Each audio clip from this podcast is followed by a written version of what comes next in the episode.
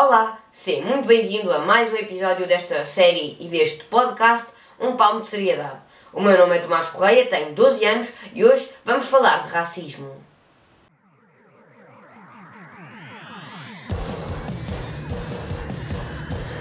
Antes de falar de racismo, devemos saber a diferença entre racismo, discriminação e preconceito. Estas três palavras não significam exatamente a mesma coisa. Preconceito é um julgamento sem conhecimento de causa, ou seja, julgar algo ou alguém sem antes conhecer. Discriminação é o ato de diferenciar, de tratar pessoas de modo diferente por diversos motivos. Já o racismo é uma forma de preconceito ou discriminação motivada pela cor da pele ou origem étnica. Pensando na extensão dos conceitos, o racismo está dentro dos conjuntos preconceito e discriminação, mas não se esgota. O racismo não se manifesta de maneira única, podendo ocorrer principalmente de três maneiras. Quando há crime de ódio ou discriminação racial direta. Esta forma de manifestação do racismo é mais evidente. Trata-se de situações em que as pessoas são difamadas, agredidas ou têm o acesso negado a algum tipo de serviço ou lugar por conta da sua cor ou origem étnica. Quando há o racismo institucional, menos direta e evidente, esta forma de discriminação racial ocorre por meios institucionais, mas não explicitamente contra indivíduos devido à sua cor.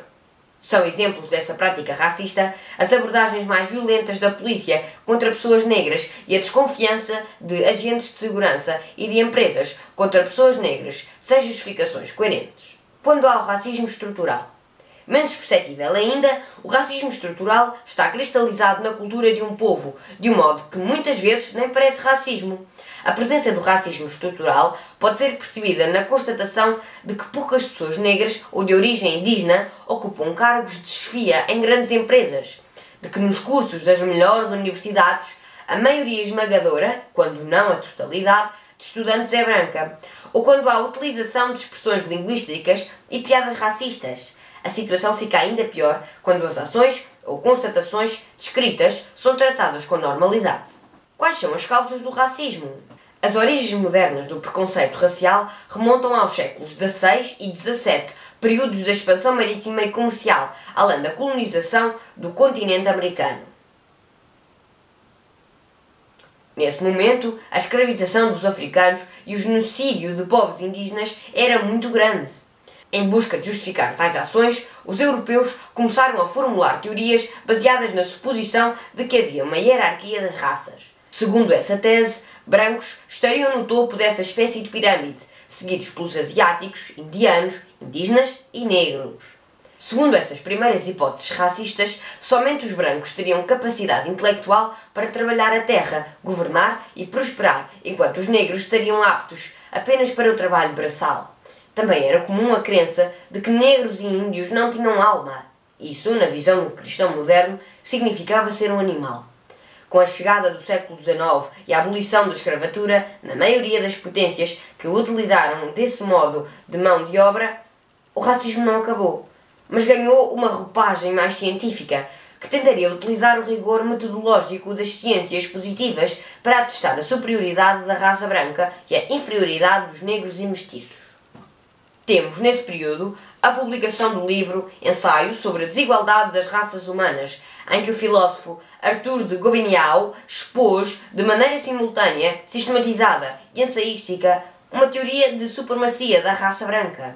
Alguns antropólogos, pessoas que estudam antropologia, ciência que se dedica ao estudo da espécie humana na sua totalidade, e psicólogos da época, também lançaram um novo estudo chamado de craniometria, em que medidas de crânios das diferentes raças eram retiradas e comparadas com outros dados de origem social, a fim de atestar que as populações negras estavam mais propensas a cometer ações violentas, mas desconsiderando o facto de a violência ser um fenómeno social. Durante o período do governo nazista na Alemanha, as teorias de supremacia racial foram amplamente difundidas entre os aliados da Alemanha, como a Itália, além de surgirem seitas como a Ku Klux Klan nos Estados Unidos, que defendiam abertamente a supremacia da raça branca.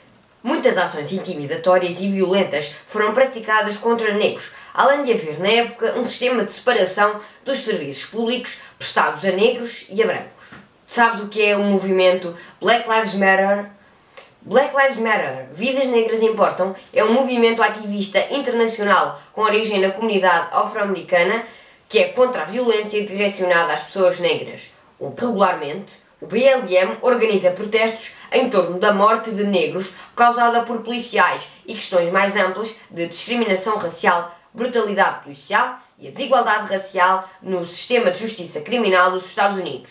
Em 2013, o movimento começou com o uso da hashtag Black Lives Matter nas redes sociais, após a absolvição de George Zimmerman na morte a tiros do adolescente afro-americano Trayvon Martin. O movimento tornou-se reconhecido nacionalmente pelas suas manifestações de rua após a morte, em 2014, de dois afro-americanos, Michael Brown e Eric Garner. Desde os protestos de Ferguson, os participantes do movimento têm-se manifestado contra a morte de numerosos outros afro-americanos por ações policiais ou enquanto sob custódia da polícia. Em 2016, o movimento que começou nos Estados Unidos chegou a países como Brasil, África do Sul e Austrália, onde ativistas tomaram as ruas e as redes sociais em solidariedade às vítimas da violência policial. Eles adotaram o grito de guerra Black Lives Matter, Vidas Negras Importam, para amplificar as suas lutas nos seus próprios países e para apontar o que consideram uma abordagem hipócrita da imprensa e do governo. Em janeiro de 2021, o BLM foi indicado ao Prémio Nobel da Paz. Já sabes o que é o racismo? Já sabes que o racismo não é uma piada, mas sim um crime. E agora? O que vais fazer com esta informação? É preciso tomar atitudes e ficar a saber que coisas simples podem mudar a vida de muita gente. Olha ao teu redor e vê se consegues fazer alguma coisa simples, mas antirracista.